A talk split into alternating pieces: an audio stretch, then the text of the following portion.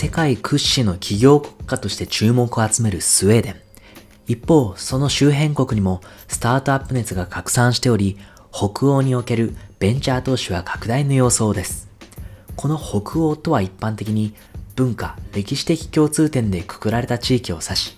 ノルウェー、スウェーデン、デンマーク、フィンランド、アイスランド、バルト三国などが含まれます。シフテッドによると、スウェーデン、ノルウェー、フィンランド、デンマーク、アイスランドにおける2021年のベンチャー投資額は112億ユーロ。2020年の50億ユーロから2倍以上増加しました。この北欧で最もベンチャー投資が盛り上がっているのは人口1000万人のスウェーデンです。アトミコの分析によると2017年から2021年の人口1人当たりの累計ベンチャー投資額でスウェーデンは1567ドルとヨーロッパの中で最も高い額だったんです。そのヨーロッパの平均は269ドル。スウェーデンを含めトップ10にはエストニア、イギリス、ルクセンブルク、アイルランド、スイス、フィンランド、アイスランド、デンマーク、オランダがランクインしています。また、ヨーロッパの主要国と呼ばれるドイツは13位、フランスは14位にとどまっています。目立つのはやはり北欧勢の勢いです。1位のスウェーデンのほか、2位のエストニア、7位のフィンランド、8位のアイスランド、9位のデンマークとトップ10のうち5カ国を北欧勢が占めています。ベンチャー市場の規模で見てみると、北欧でスウェーデンに続くと見られるのが人口583万人のデンマークです。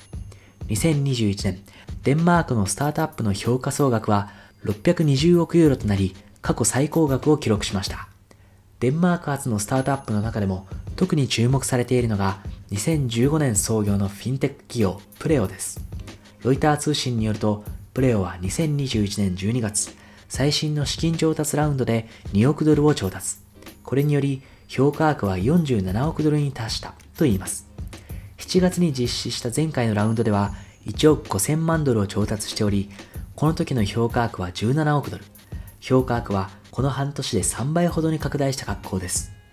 プレオが提供する支払いシステムは主に法人を対象としたもの。デンマークだけでなく、スウェーデン、ドイツ、スペイン、アイルランド、イギリスで2万社以上の企業がプレオのプラットフォームを利用しています。このほど調達した資金でフィンランド、オランダ、フランス、ポルトガルに進出する計画。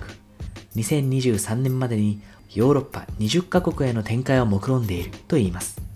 最近バズワードとなっているメタバースに関しても注目されるデンマークスタートアップがいくつか存在します。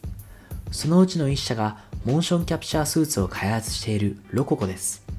バーチャルキャラクターにリアルな動きをつけるモーションキャプチャーはメタバースの中でも特にゲーム、音楽、エンタメ分野で重要なテクノロジー。また、同社が開発しているスマートグローブはバーチャル空間における細かい作業のコラボレーションで必須となるもの。メタバースの発展には欠かせない企業と言えるでしょう。デンマークだけでなく人口537万人のノルウェーでも2021年のスタートアップ評価総額は344億ユーロと過去最高を記録しました。テクノロジー投資会社 GP ブルハウンドによると、現在ノルウェーには9社のユニコーン企業が存在しますが、このうち3社が2021年に登場したといいます。これらの3社とは、オンラインプリントプラットフォームを展開するジェラート、データアナリティクス企業コグナイト、e コマース企業オーダです。ジェラートは2021年8月に2億4000万ドルを調達し、評価額は10億ドル以上となりました。同社はプリントプロダクションプラットフォームを33カ国で展開。調達した資金でアメリカやアジア市場にも展開する計画と言います。一方、コグナイトがユニコーンとなったのは2021年5月の資金調達ラウンドでのこと。この時同社は1億5000万ドルを調達。評価額は16億ドルに拡大しました。e コマースのオーダーは2021年6月のラウンドで評価額は10億ドルを超え、ユニコーンになったと報じられています。このノルウェーのほか、フィンランドでは2021年10月に1億6000万ドルを調達し、評価額は20億ドル以上に拡大したクラウドオープンソース企業アイベンが注目株として台頭しています。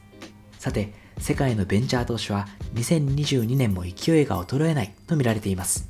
今年も企業国家スウェーデンを中心に北欧から多くのユニコーン企業が誕生する年になるかもしれません。